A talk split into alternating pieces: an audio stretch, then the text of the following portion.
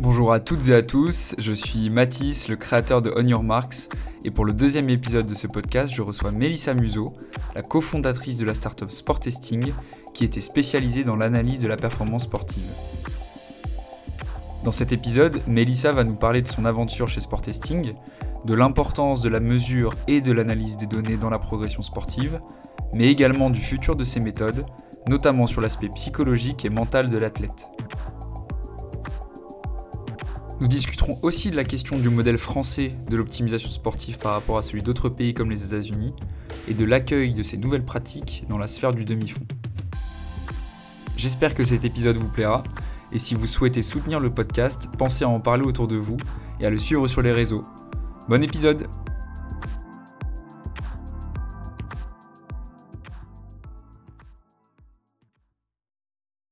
Salut Mélissa, j'espère que tu vas bien?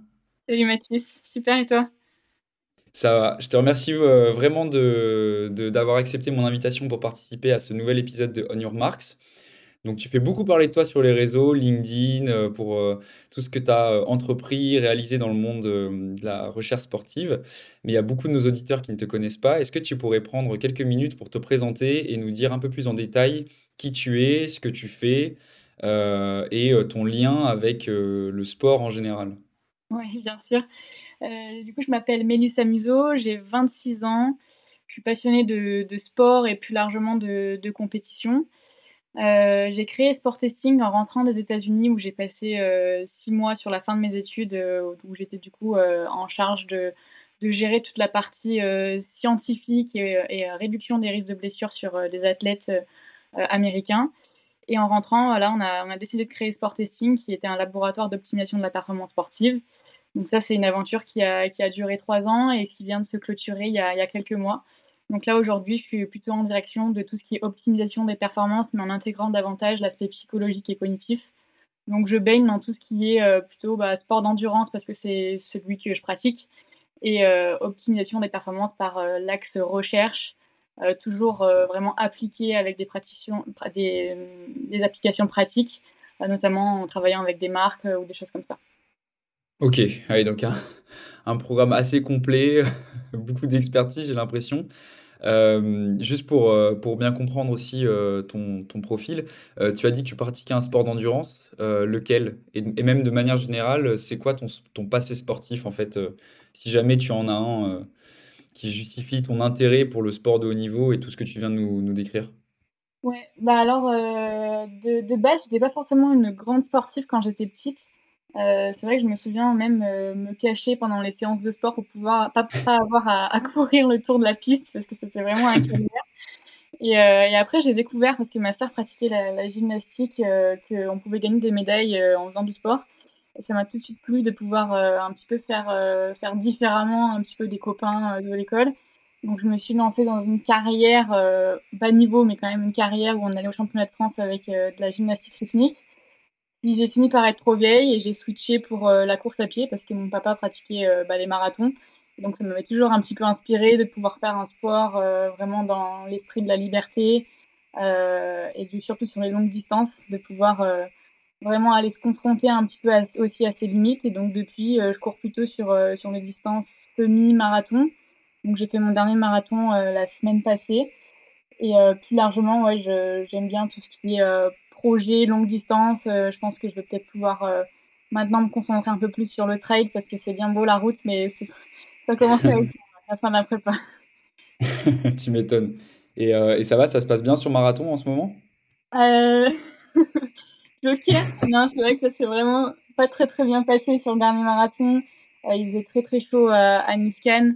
Et donc, donc j'ai subi pendant bien plus de la moitié de la course. Mais bon, c'est toujours de l'expérience et ça permettra de, de, revenir plus fort pour le prochain. Et, voilà, je prends ça comme, euh, comme une expérience. Ok, super.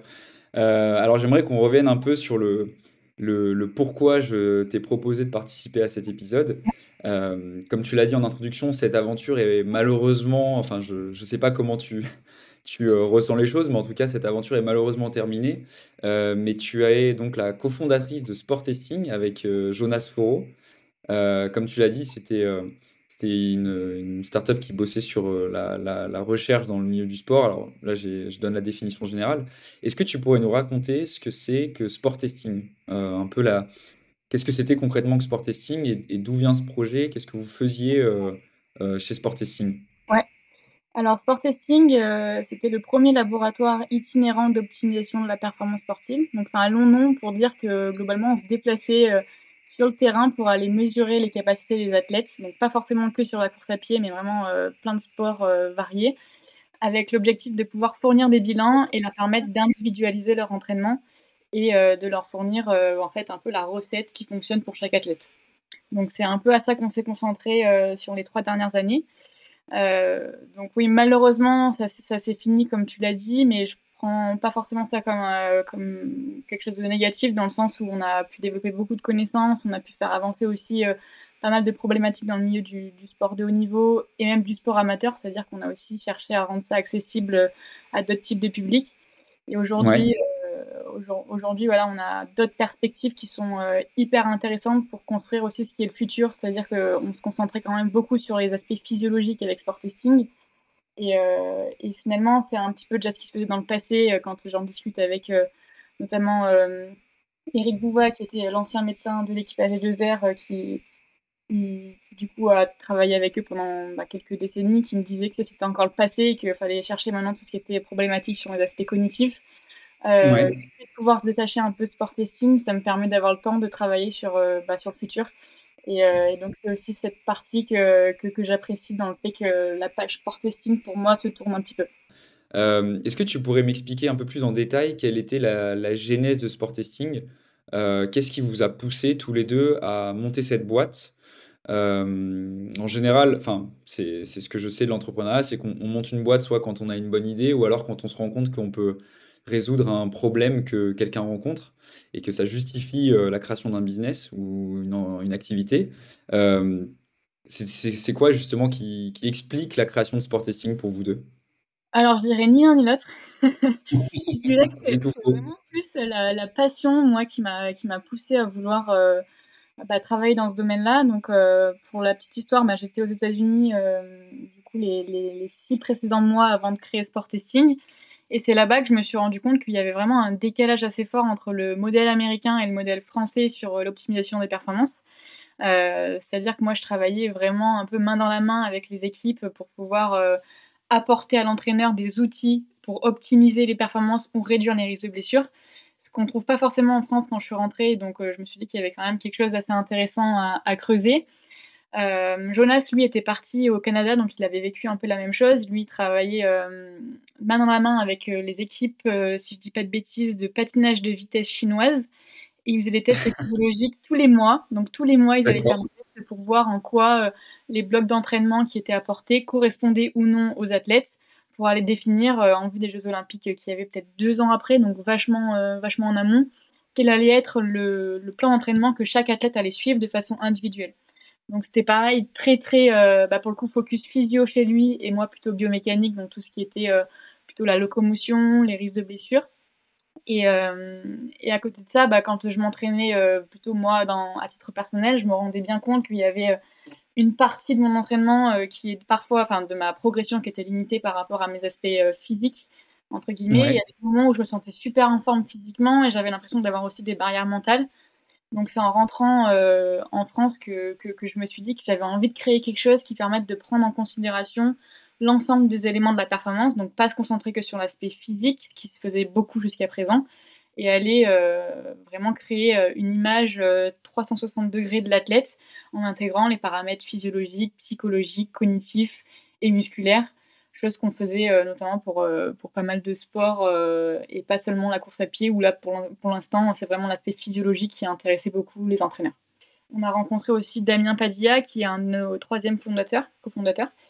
Lui avait aussi une expérience dans le haut niveau depuis plus de 12 ans, donc qui, qui avait aussi rencontré les mêmes problématiques de ne pas pouvoir répondre de façon vraiment avec des preuves un petit peu de façon objective sur en quoi son entraînement fonctionnait, comment il pouvait améliorer euh, bah, tout ce qui était mis en place jusqu'à présent et mesurer cette progression. Et donc c'est comme ça qu'on a décidé de se lancer euh, à trois. Euh, pas forcément la meilleure année parce que c'est l'année du Covid, donc on a les plâtres. Mais, mais ce qui nous a permis aussi de pas mal innover, notamment sur le modèle itinérant qui n'était pas du tout prévu au début et, et, qui au final correspondait vraiment aux besoins du terrain, c'est-à-dire de pouvoir venir faire les tests vraiment sur le lieu de pratique, c'est-à-dire que tous les tests que tu peux voir tu vois, en hôpital, il reste un petit peu loin de tout ce qui est application pratique. Et là, nous, on allait par exemple mesurer sur la piste, euh, faire les tests VO2 max euh, bah, vraiment sur, sur la piste d'entraînement de l'athlète. Ça, c'était vraiment notre point fort. question un peu bateau, mais, mais concrètement, qu'est-ce que Sport Testing proposait aux, athlètes? En fait, qu'est-ce que, qu'est-ce que vous veniez tester? Comment est-ce que vous mesuriez? Quand tu parles de test physiologique, ça, ça correspond à quoi en fait un test physiologique? Ouais. alors, sur c'est vrai. Je sais ce que c'est, mais c'est vrai qu'il y a des gens qui ne savent pas forcément euh, à quoi correspond un, test physiologique et, surtout euh, comment c'est utile dans une préparation euh, sportive. tu fais bien de préciser. Donc, du coup, sur la partie test physiologique, on avait vraiment cette volonté de pouvoir avoir l'image la plus complète de, la, de la physiologie de, de l'athlète. Donc, on se concentrait sur tout ce qui était bah, les paramètres plutôt cardiovasculaires, donc tout ce qui représente un petit peu la fréquence cardiaque, la, l'ensemble des indicateurs qui sont liés plutôt au système cardiovasculaire, l'explosivité, l'endurance, le système respiratoire et les capacités de récupération. Donc en fait, globalement, un athlète, il venait, euh, on l'équipait de vraiment beaucoup de capteurs qui nous permettaient de mesurer euh, l'ensemble de ces paramètres, notamment avec un, analyseur d'échange gazeux. Donc euh, un masque assez impressionnant qu'on peut voir un petit peu sur les vidéos, notamment des athlètes qui sont en laboratoire. Euh, et, donc, ça nous servait d'établir un bilan complet où on avait euh, des indicateurs comme la VO2 max, euh, les seuils, la VMA, le pourcentage de composition corporelle sur de la masse grasse, sur de la masse musculaire. on avait toute la partie aussi lactatémie, tout ce qui était aussi consommation glucides, lipides, savoir en fait quel type de substrat on consomme pendant l'effort, à quelle intensité ce qui peut être notamment assez intéressant quand on commence à travailler sur sur des distances un petit peu euh, type marathon. C'est vrai que je l'avais utilisé pour ma précédente prépa et c'était vraiment euh, bah, super utile de savoir euh, que ma, distance, mon allure marathon, elle allait normalement bien se passer au niveau de l'alimentation parce que j'étais principalement sur la consommation bah, de masse grasse. Et le, point vraiment central qu'on fournissait à la fin, c'était des zones d'entraînement spécifiques pour chaque athlète.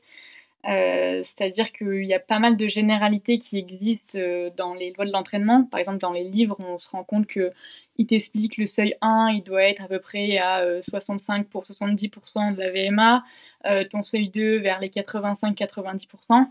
Mais en fait, c'est des facteurs qui sont vraiment très individuels et aussi qui sont bah, entraînables et donc en fait qui vont être dynamiques et, bouger dans le temps dans ton processus d'entraînement. Et donc pouvoir les mesurer, c'est permettre de pouvoir vraiment euh, cibler les bonnes zones d'intensité euh, pour pouvoir progresser.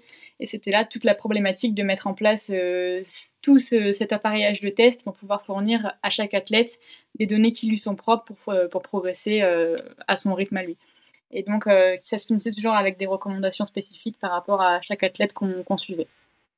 D'accord, parce que en fait, bah, c'est vrai que, bah, alors là c'est mon témoignage d'athlète, mais c'est vrai que dans toute la documentation qui existe, il y a plein de formules très empiriques pour déterminer ses allures, pour déterminer, euh, connaissant une VMA, connaissant un âge, un poids, enfin je, donne des, paramètres un peu bidons, mais c'est vrai qu'il y a beaucoup de, formules empiriques mmh. euh, qui sont plus ou moins fiables. En fait, sport testing, c'est justement de venir euh, fiabiliser et personnaliser ces allures, enfin toutes ces composantes-là. Si j'ai bien compris, c'est vraiment ça, c'est c'est on vient faire des tests et euh, on est capable de dire, par exemple, à à Mathis, euh, alors Mathis, théoriquement, si tu suis les les recommandations dans les livres, euh, tu as une VMA de 22, tu peux courir le 10 km en 32, ton SV1 c'est ça et ton SV2 c'est ça. Mais sauf qu'en fait, si on fait le test, réel, on se rend compte que c'est pas du tout, fiable et que je peux avoir un SV2 qui est beaucoup plus haut que le SV1, enfin qui est avec une grande plage, alors qu'il y a d'autres athlètes qui seraient par exemple plus réduits, c'est ça en gros l'idée? Bah, en fait, euh, typiquement, l'idée, par exemple, tu vas avoir euh, deux athlètes, donc euh, je sais pas, toi et quelqu'un avec qui tu t'entraînes, vous avez la même VMA. Par contre, on va vous mettre sur le même programme d'entraînement et on va se rendre compte que vous avez, je sais pas, toi, tu vas peut-être plus vite progresser sur des, des, distances qui sont vraiment les séances VMA. L'autre athlète, il va progresser beaucoup plus sur, sur des séances type seuil. Et ça, ça va être lié notamment par rapport à vos spécificités et euh, au fait que bah, tout ne se définit pas par la VMA. C'est-à-dire que quand tu utilises uniquement la VMA, tu mets un seul ancrage dans cette problématique de, définition de, ta personne. Et par contre, quand tu vas ajouter les deux seuils, donc c'est des, dynamiques, enfin des, indicateurs qui sont quand même vachement individuels, tu vas pouvoir vraiment affiner ton profil et vous êtes vraiment peut-être deux athlètes complètement différents. Et si on se concentre uniquement sur sa VMA, on va pas pouvoir avoir cette image de, vraiment bah, quel type d'athlète t'es. D'accord.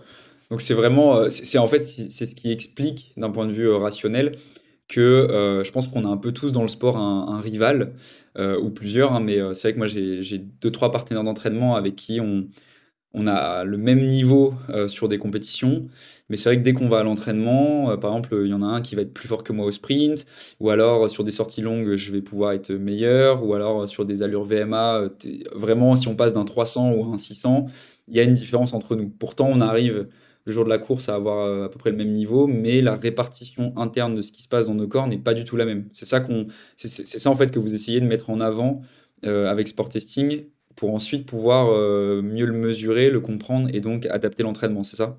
Ouais, c'est exactement ça. Tu as tout compris. Donc là, tu as dit que vous vous déplaciez chez l'athlète, que vous procédiez à toute la batterie de tests, toute l'analyse, pour ensuite délivrer un bilan. Et en fait, ce bilan, il sert à quoi Une fois qu'on l'a, euh, qu'est-ce que les athlètes en font de, ce bilan? Euh, bah alors l'idée c'est de pouvoir, euh, s'il a un entraîneur, le transmettre à son entraîneur si c'est pas l'entraîneur qui a enclenché la démarche, et qu'ensuite on puisse ajuster vraiment l'ensemble de sa planification et de ses entraînements, notamment par rapport bah, à ses zones d'entraînement spécifiques, mais aussi par rapport à ses capacités de récupération. Est-ce que les, les, séries elles sont bien calibrées par rapport à sa récupération? Est-ce qu'il faut lui rajouter un peu de récup, lui enlever? Et euh, l'idée, c'est de pouvoir euh, bah, mettre en place un premier bloc d'entraînement et pouvoir aller mesurer plus tard euh, bah, cette progression avec un second test et aller voir en fait qu'est-ce qui a bougé, dans quel sens, et pouvoir définir une stratégie qui est, qui est payante pour l'athlète. D'accord. Et alors justement, là, quand tu nous expliques en quoi consiste sport testing et ce que vous proposiez aux athlètes, on peut se dire que c'est vraiment un degré d'expertise qui est très élevé on parle de seuil, on parle d'analyse, on parle de bilan, on parle de, choses assez euh, euh, complexes. Je pense qu'il y a certains de nos auditeurs qui sont pas forcément familiers avec tout ce qu'on vient de dire en termes d'entraînement, même s'ils comprennent la base de, enfin la généralité de tout ce qu'on vient de dire. Est-ce que le, sport testing était réservé aux athlètes de haut niveau uniquement, euh, des athlètes qui vont être médaillables au etc.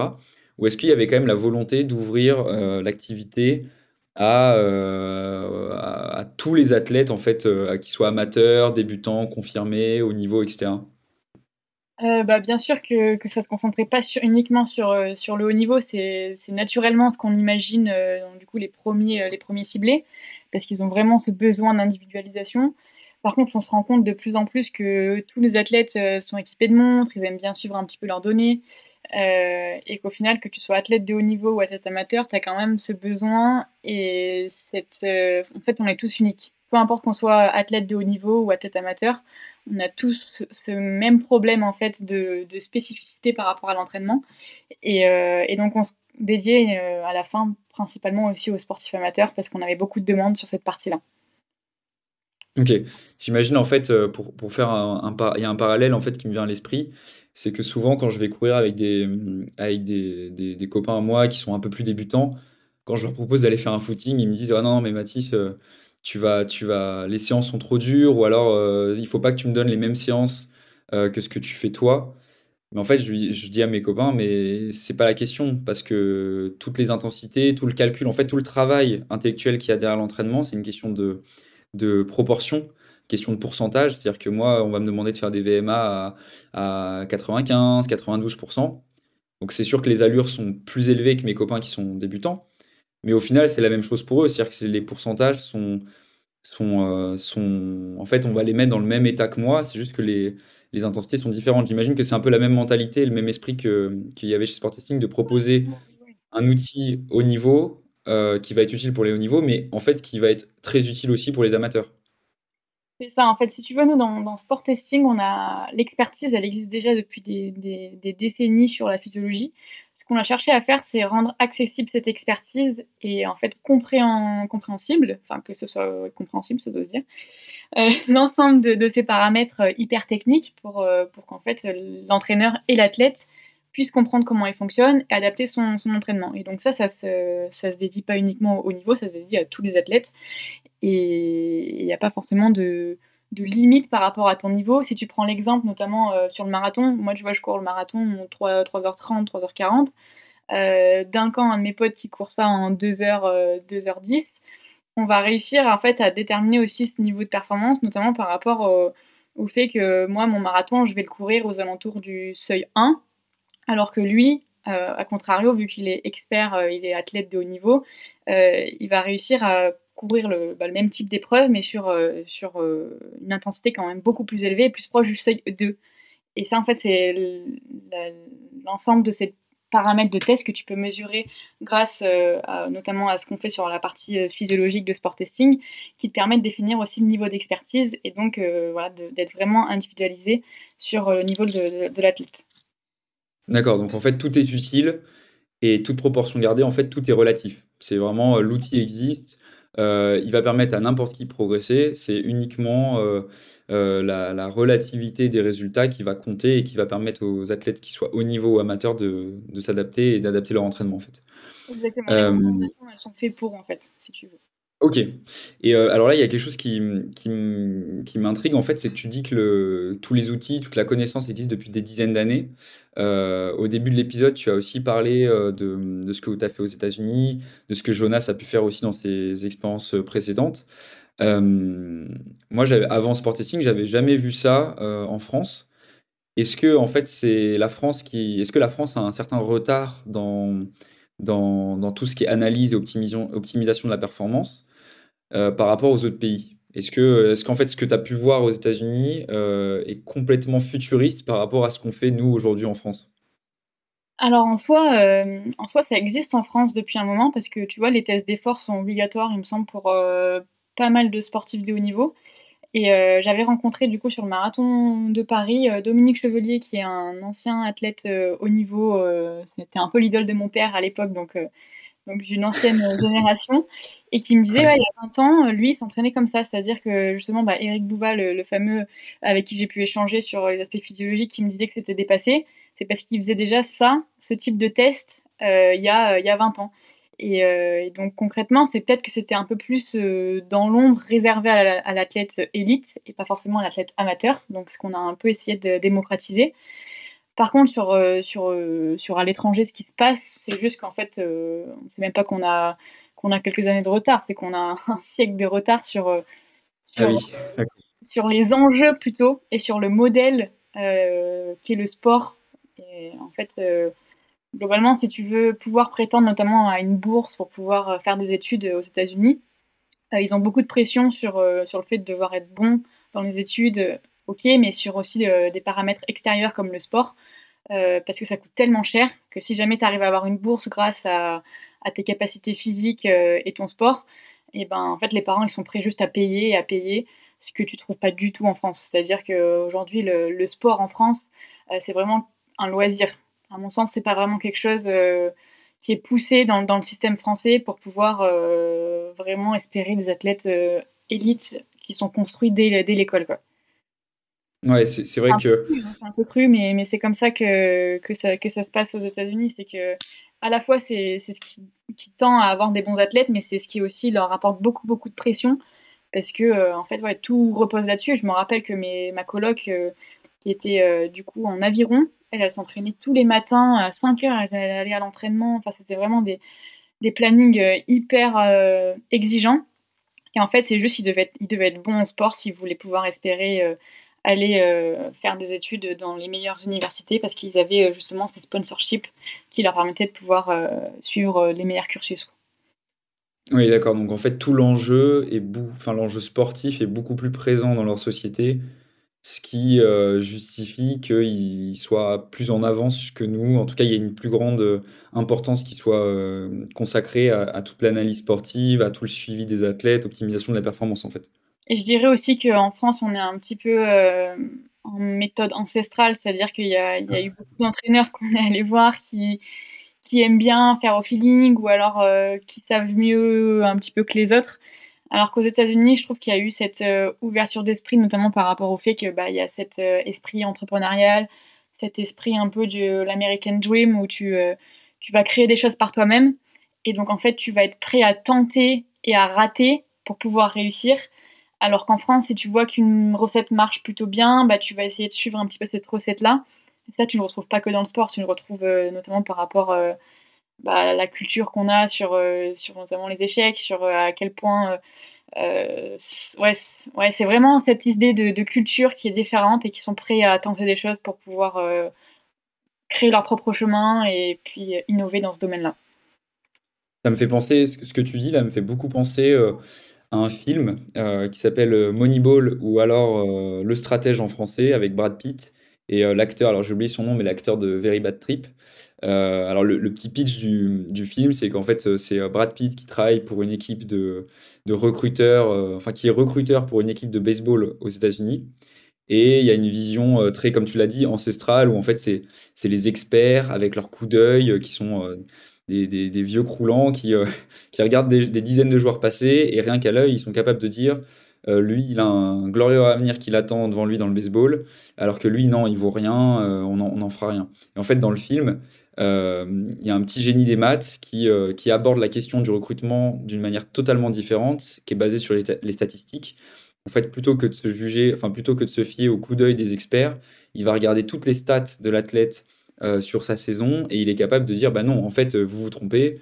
l'athlète X que vous avez écarté parce que vous jugiez qu'il n'avait pas un bon coup de batte, c'est celui qui statistiquement réussit le mieux sa saison, donc il faut le prendre. Et et j'ai l'impression que sport testing et ce que tu, ce que tu nous racontes depuis le début de l'épisode, c'est un peu ça en fait. C'est qu'il y a une vision plus, plus mathématique, plus scientifique, plus rationnelle de l'optimisation de la performance qui s'oppose à une vision ancestrale. Moi, c'est un truc que je connais aussi. Hein. J'ai été dans des clubs euh, où euh, les entraîneurs étaient d'une autre génération et c'était vraiment leur parole qui comptait. Euh, est-ce que, en fait, toi aujourd'hui, dans ce que bah, tu viens un peu de répondre à la question, mais dans, ton relationnel avec les autres entraîneurs, avec les, gens du milieu du sport, est-ce qu'on est encore dans ce modèle ancestral à 100% ou est-ce que les choses sont quand même en train de bouger en France grâce notamment à des entreprises comme la tienne qui viennent apporter une, un nouveau souffle un peu, à la, un peu comme dans le film Le Stratège bah, Je pense que justement le problème, il est dans la question que tu poses, il est que ça ne devrait pas s'opposer ces deux modèles. C'est-à-dire qu'il ne devrait pas y avoir euh, les maths d'un côté et euh, l'entraîneur au feeling de l'autre. C'est-à-dire que les maths devraient servir d'outil à l'entraîneur qui a ce feeling et cette expertise-là. Euh, en fait, j'ai adoré ce film parce que je trouvais ça incroyable ce qu'on pouvait réussir à faire, notamment avec les maths sur les prédictions. Mais je trouve qu'il y a aussi une partie que tu qu'on n'est pas encore en mesure de, de, mesurer, notamment sur tous les aspects euh, ben, un petit peu la, dynamique d'entraînement, tu vois, la rigueur d'entraînement que, qu'un athlète peut avoir qui permet d'accéder au meilleur niveau, qui n'est pas forcément uniquement basé sur ses aspects physiques ou alors sur ses statistiques de match. Comment tu arrives en fait à détecter des athlètes qui sont hors du commun sur des, paramètres qui sont euh, en fait pas encore pris en compte, c'est-à-dire euh, notamment tous les aspects neurologiques que j'aimerais développer par la suite. je pense que quand on arrivera à avoir une image aussi complète, on pourra se baser uniquement là-dessus. Mais euh, voilà, ce sera toujours dans, dans l'idée de pouvoir servir à un entraîneur. Je me souviens que quand on travaillait, nous, avec les, euh, les agences de recrutement pour les joueurs, euh, Jonas, il était vachement sur cette dynamique. on avait des data scientists qui cherchaient à mettre en place des profilages et il fallait faire confiance à l'algorithme. Alors que moi, je lui disais, non, cet athlète-là, euh, il a tel problème, tel problème, on ne peut pas le, classer dans ce, dans ce groupe d'athlètes pour pouvoir l'entraîner, ça ne fonctionnera pas. Et euh, lui, vision très data, euh, les maths, ça marche. On était un peu en confrontation là-dessus. Donc, je pense qu'il y a vraiment l'idée de pouvoir se servir des maths, mais quand même garder bah, l'expertise humaine qui, pour l'instant, est primordiale. D'accord, parce que c'est vrai que c'est une question intéressante donc là, on, a donc un peu deux visions qui s'opposent, alors pas qui s'opposent, mais on a deux visions euh, qui sont très différentes, qui vont tendre à peut-être à la cohabitation. Donc la, vision très euh, expérience humaine des coachs, des entraîneurs qui, ont euh, de la bouteille, et l'approche très rationnelle comme ce que pouvait proposer Sport Testing.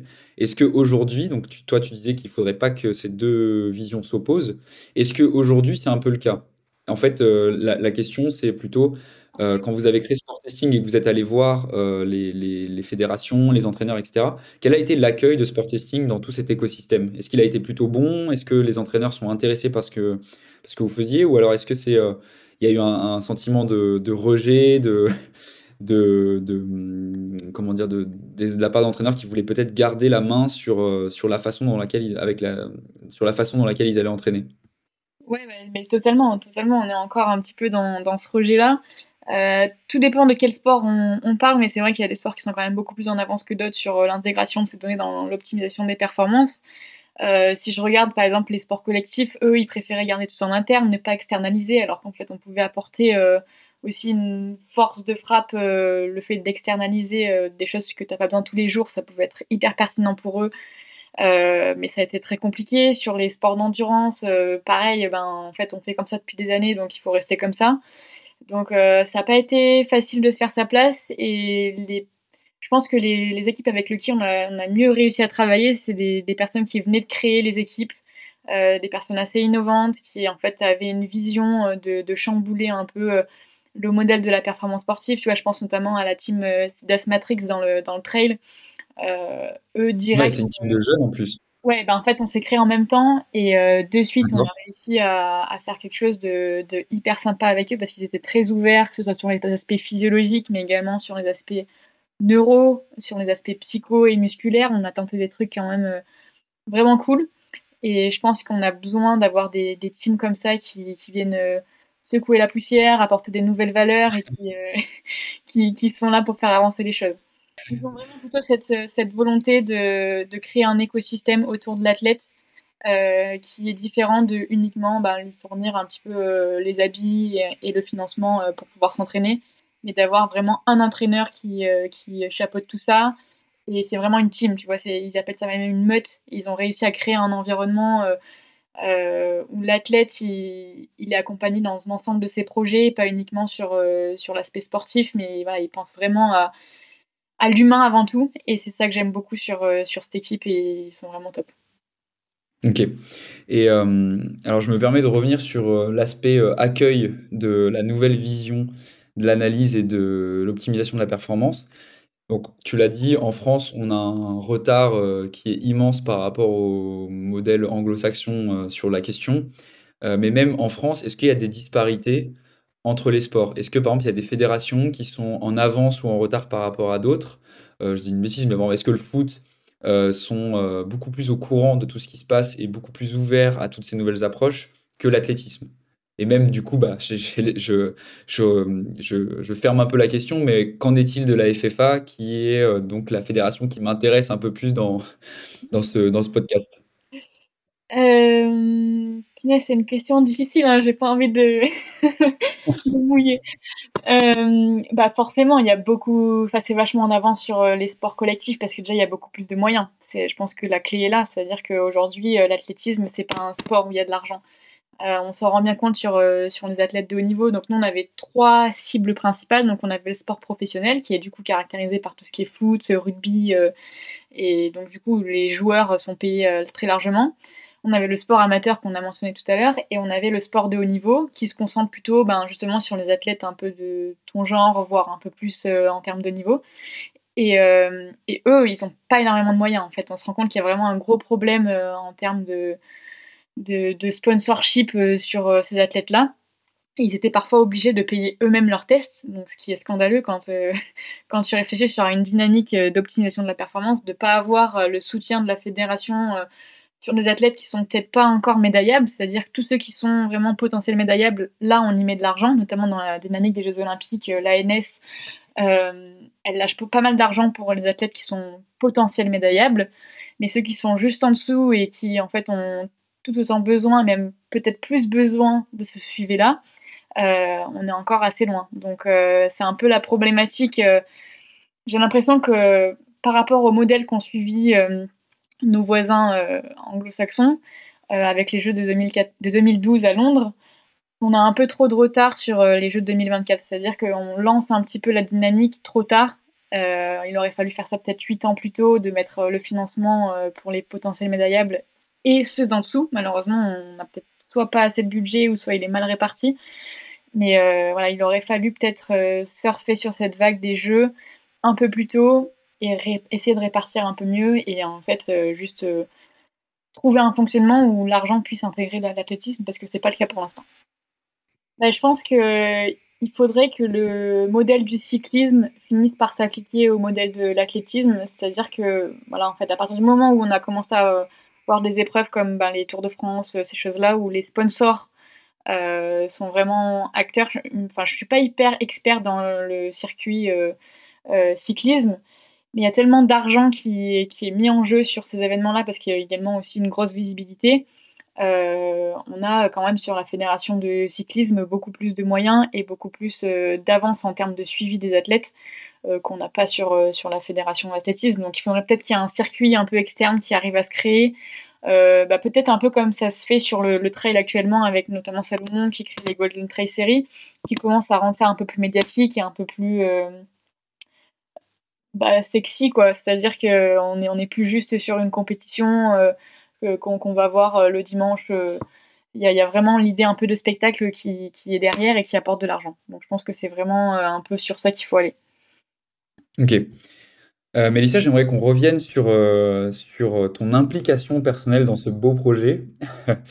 en fait, pour revenir à l'origine de Sport Testing, toi, qu'est-ce qui t'a motivé à te lancer dans ce projet-là? Parce que c'est un projet entrepreneurial. Euh, quand tu l'as lancé, tu étais, jeune, tu n'avais pas forcément 30 euh, ans de métier euh, dans, le milieu du sport. Qu'est-ce qui, toi, t'a poussé à te lancer à créer, dans la création de sport testing? Et, et voilà, en, quoi tu t'es dit que ça pouvait être utile à tout, à tout l'environnement sportif bah, ce qui m'a poussé à me lancer, je pense, c'est vraiment bah, ma pratique, ma passion pour la, course à pied de l'époque.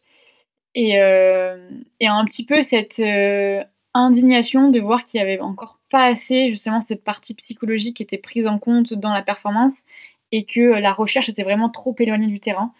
Et euh, j'avais envie voilà, de pouvoir euh, apporter ma touche. Après, j'ai été euh, bercée dans la vibe américaine qui m'a poussée à, à, revenir avec l'idée de casser, de casser tout, de tout entreprendre. Et donc, c'est vrai que j'ai un peu brillé à ce moment-là. Et je pense qu'en fait, c'est juste ce qui m'a poussé à créer, c'est Jonas, parce que s'il n'y avait pas eu Jonas, je pense que j'aurais justement été trop dans la réflexion de me dire, ben en fait, je suis trop jeune, j'ai pas, j'ai pas encore assez d'expérience pour le faire, euh, alors qu'en fait, on a largement apporté ce qu'on avait à apporter et que c'est pas parce qu'on avait 23 euh, ans à l'époque, c'est vrai que c'était quand même assez jeune, que, que ce qu'on a créé n'était quand même pas de qualité. Donc, donc ouais, je dirais que c'est quand même Jonas qui nous a poussé à, à avoir plus d'audace que ce que j'avais. j'avais l'envie, lui, il a eu l'audace, en fait. D'accord. Oui, c'est vrai que c'est souvent, alors là on parle de, sport testing, du sport, etc. Mais c'est vrai que c'est les problèmes, euh, enfin les problèmes, les problématiques classiques de l'entrepreneuriat quand on est jeune, c'est euh, est-ce qu'on doit se lancer, est-ce qu'on est assez bon, est-ce qu'on est pertinent, légitime? Euh, j'imagine que c'était aussi le, le, le, le débat intérieur qu'il y avait en toi au moment de la création. Bah, moi, j'aurais attendu 10 ans, je pense. Je, m'étais dit, il faut que, il que j'ai une thèse, ou alors il faut que je sois meilleure dans mon sport pour avoir plus de légitimité. Euh, vraiment, je me faisais toute une image de ce qu'il fallait être pour pouvoir entreprendre, alors que qu'au final, il n'y a jamais de bon moment, je dirais. Et que au final, à 23 ans, c'était peut-être le bon moment parce qu'on n'avait rien, on n'avait on pas de boulot, on n'avait aucun enjeu euh, bah, familial derrière, et il fallait juste tenter. Et puis au final, même si ça ratait, ben, ça repartait euh, sur d'autres projets hyper intéressants. Euh, C'est pas toujours une vision que j'ai eue pendant, pendant l'expérience, mais, voilà, il n'y a, jamais euh, que des essais et pas d'échecs. D'accord.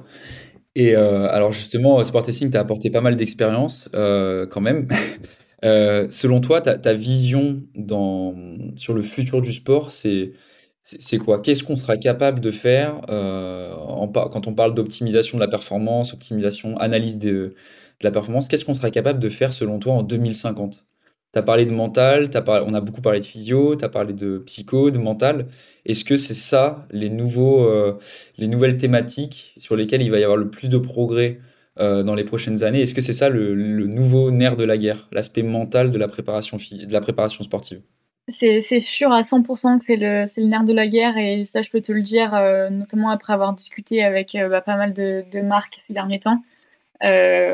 Euh, peut-être pas 2050, 2030. 2030, ce sera vraiment les enjeux principaux où il faudra se concentrer pour pouvoir faire progresser encore les performances. Je pense qu'en 2050, ce sera plutôt justement s'affranchir de toutes les analyses et réussir à mesurer tout ça sans avoir besoin de tests. Et en gros, quand je sais quand j'étais aux États-Unis, donc il y a déjà trois ans, euh, mon directeur de laboratoire me disait euh, dans quelques années, tu traverseras une pièce et en fait, on aura toutes les informations sur toi, notamment sur tes capacités, euh, euh bah, je pas, psychologiques, physiologiques. Tu vois, il y aura toute cette interface d'intelligence artificielle qui sera en mesure de te profiler sans avoir besoin de faire un test ou même quand tu seras pour le foot, tu vois, en train de faire un match ou sur une course, tu arriveras à mesurer directement à l'entraînement des choses on sera tous connectés. En fait, je pense que ce sera vraiment ça. Euh, le monde de demain est digital et on arrivera à mettre en place euh, des choses sans le besoin de l'intervention humaine par, euh, par, par, le testing. Ok. Alors moi, dans ce que tu viens de me dire, enfin dans ce que tu viens d'expliquer, c'est super intéressant de savoir que d'ici quelques années, on pourra être capable de dresser un bilan complet d'un athlète. mais moi, ça me fait un peu peur, enfin entre guillemets, c'est quelque chose qui me, qui me, ouais, qui m'interpelle un peu parce que, donc là, on, en fait, j'aimerais savoir, euh, selon toi, dans quelle euh, mesure l'analyse du mental, du, euh, psychologique, va être possible dans les années futures? Parce qu'on voit que bah, deux athlètes qui ont le même niveau, qui, voilà, qui, sont physiologiquement identiques, alors je sais que c'est pas possible, mais dans, l'idée, l'ascendant mental, il va être ultra important. Et on voit même qu'il y a des athlètes qui peuvent être un peu moins bons qu'un autre de manière générale sur une saison. Mais un jour où quelqu'un est dans un, dans un mood très, euh, très euh, victoire, l'ascendant mental, il peut prendre le dessus sur l'autre. Et on peut avoir, peut avoir quelqu'un de moins bon qui va battre quelqu'un de meilleur. Est-ce que ça, c'est des choses, selon toi, qui, qu'on pourra prendre en compte plus tard dans l'aspect. Euh, est-ce que c'est des choses qu'on pourra quantifier dans les années à venir? Bah alors moi je suis très optimiste comme personne et je te dirais que oui parce que c'est ce qu'il faut qu'on fasse c'est ce que ce que j'ai envie d'apporter en tout cas par la suite de, mes enfin pas forcément recherches mais de mes futures expériences elles seront dédiées exclusivement à ces paramètres euh, neuropsycho ce qu'on a déjà commencé un petit peu à explorer avec euh, sport testing on s'est rendu compte qu'il y avait quand même énormément de choses à créer parce qu'il n'existe pas de test euh, comme pour la physio, le test physiologique, ou alors de analyse de la foulée qu'on a sur la biomécanique, sur la neuroscience et la psychologie. Euh, en psycho, on va avoir tous les questionnaires qui existent, mais qui en fait du coup sont assez rébarbatifs et pas forcément utilisés et très subjectifs. Ce qu'il faut qu'on arrive à mettre en place, c'est réussir à profiler de la même façon qu'on le fait sur l'aspect physiologique euh, ces paramètres-là euh, et, je pense que ça, on a déjà des pistes, notamment, tu vois, sur du surentraînement. J'avais pu suivre un athlète de haut niveau et on s'était rendu compte qu'il y avait un peu un profil optimal, on appelle ça, ça le mood state, que tu peux définir dans une phase où tu vas être ben, apte à la performance. Et sur des phases de, de, surentraînement, on était complètement dans un autre type de, de profil. C'était hyper intéressant d'avoir ce monitoring sur la partie psycho mais euh, il n'y a encore pas d'outil vraiment efficace qui est créé. Donc euh, voilà, il faut qu'on qu'on s'y mette. D'accord, donc c'est vraiment le nouveau nerf de la guerre, l'aspect euh, psycho et mental dans l'optimisation de la performance sportive, si je comprends bien. Si jamais il y en a qui, qui sont intéressés par ce sujet-là, il faut se lancer maintenant, en fait. C'est ça, c'est un peu le message que tu es en train de nous livrer. Ce sera le nerf de ma guerre à moi, en espérant que je ne me trompe pas de direction, mais je suis convaincue que c'est la direction qu'il faut qu'on prenne. D'accord. Justement, euh, en parlant de ton air de la guerre à toi, euh, donc euh, maintenant la, la, page de sport testing est en train de se tourner. Toi, tu regardes vers le, futur, vers l'avenir. qu'est-ce que, quelle va être ta suite Dans quoi est-ce que, si tu peux nous le dire, hein, bien sûr, si c'est pas confidentiel, vers quoi tu t'orientes toi, Mélissa, aujourd'hui? Quelles sont les nouvelles choses qui t'attirent et vers lesquelles tu vas t'impliquer pour l'avenir? Ça, c'est la question à un million. Si quelqu'un a la réponse, euh, non, en fait, il y a, deux, branches qui s'articulent. La première, c'est que j'ai des possibilités pour pouvoir euh, rejoindre un projet de thèse euh, en Australie qui se concentrait uniquement sur, enfin, essentiellement, pas uniquement, sur justement l'établissement de, ce profilage psycho-neuro-cognitif euh, donc ce serait là-dessus que je serais amenée à travailler et dans l'idée avec un sponsor privé, euh, avec des marques, c'est pour ça que je discute aussi pas mal avec eux. ou alors j'aimerais peut-être repartir aux États-Unis pour pouvoir créer le même laboratoire que Sport qui prendrait en compte les aspects ben, neurocognitifs, mais avec un marché quand même beaucoup plus propice et enclin à, payer pour ça. D'accord. Ce pu trouver en France, globalement. Bah écoute, Mélissa, l'épisode touche maintenant à sa fin. Euh, c'était super intéressant tout ce que tu nous as expliqué sur euh, ton entreprise, sur ce que vous faisiez pour les athlètes, euh, l'accueil de, toute cette nouvelle vision de l'analyse et de l'optimisation de la performance sportive dans, voilà, dans le modèle français, surtout avec les JO qui arrivent. Je te remercie pour ça, pour ce témoignage. Est-ce que tu pourrais nous faire un, mot de la fin, si jamais tu as un dicton, une devise ou des conseils à partager à tous ceux qui nous écoutent aujourd'hui Est-ce que tu voilà, quel, serait le, message que tu donnerais à tous les gens qui nous écoutent? Euh, C'est dur, hein, l'improvisation. Hein.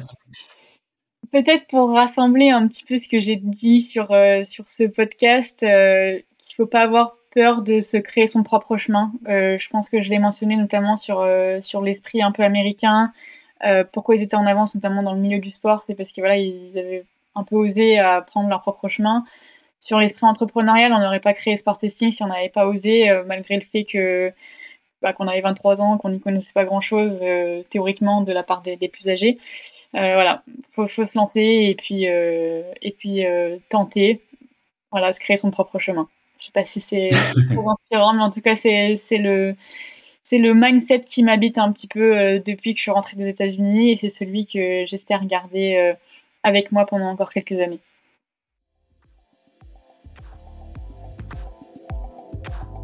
Merci beaucoup d'avoir écouté cet épisode, j'espère qu'il vous aura permis d'en savoir plus sur le thème de l'optimisation de la performance. Si ce sujet vous a intéressé, je vous invite vivement à suivre les aventures de Mélissa Museau, qui sera sans aucun doute au cœur des progrès futurs sur le suivi mental des athlètes.